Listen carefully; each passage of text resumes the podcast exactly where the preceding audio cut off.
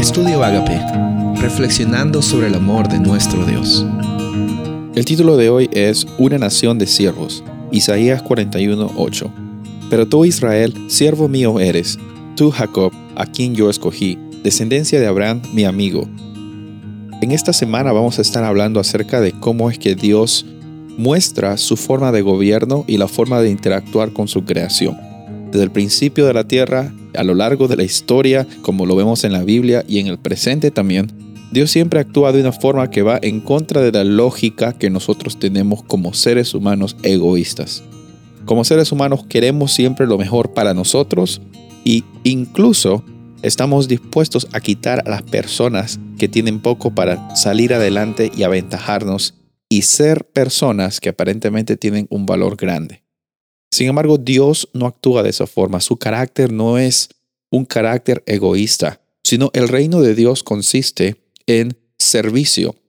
El reino de Dios consiste en amor, en bondad, en honestidad, en humildad.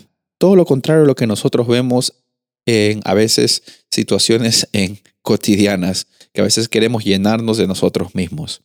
Y cuando el ser humano se equivocó en el principio, en el Edén, cuando el ser, humano dejó que el pecado entre a su vida, nosotros vemos de que en ese momento Dios toma la iniciativa de dar esperanza a su pueblo y de siempre proclamar algún tipo de pacto, de recordatorio de que Él va a restaurar y Él va a dar la oportunidad de que ellos sean libres.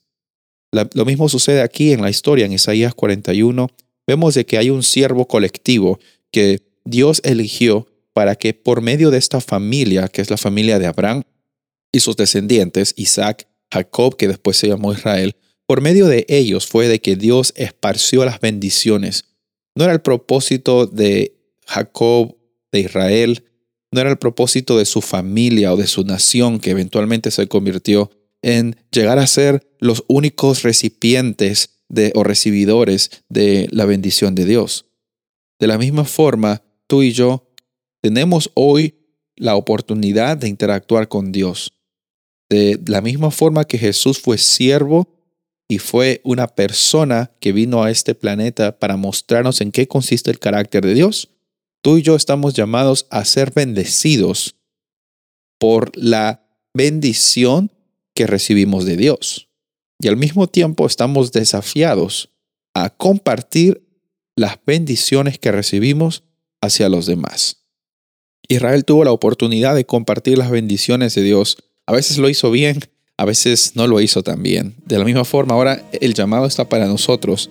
¿Cómo es que somos una nación como iglesia de Dios, como cristianos?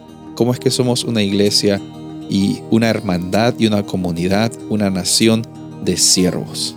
El desafío está en mostrar las bendiciones que Dios nos da, no como un desempeño, sino como un resultado de lo que Él está haciendo en nuestras vidas, orgánicamente, un momento a la vez. Soy el pastor Rubén Casabona y deseo que tengas un día bendecido.